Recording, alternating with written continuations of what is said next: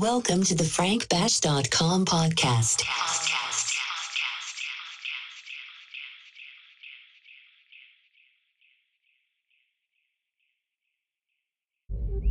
When the chill of earth black breasted is uplifted at the glance of the red sun million crested, and the forest blossoms dance with the light that stirs and lusters of the dawn and with the bloom of the wind's cheek as it clusters from the hidden valley's gloom.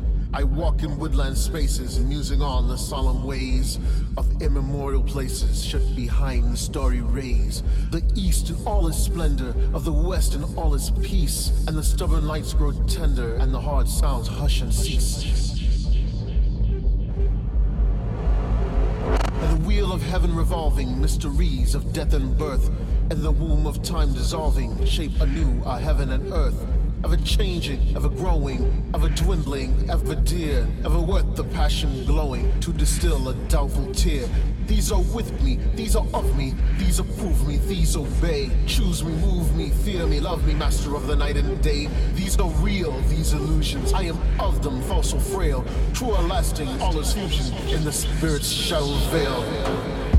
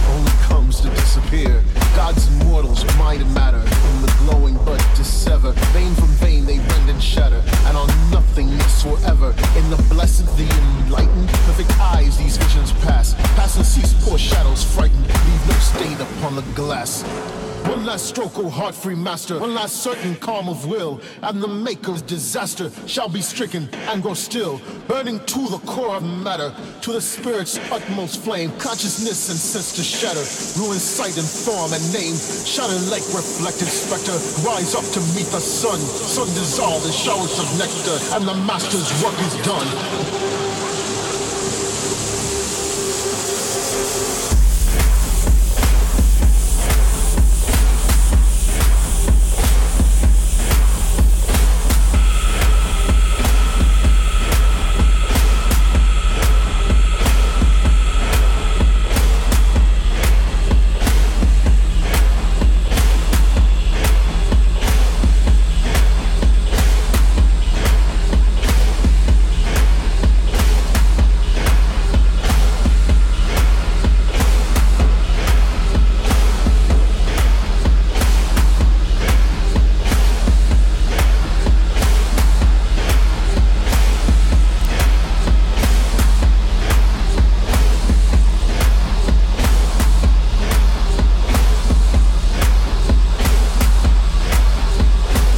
perfume gently stealing.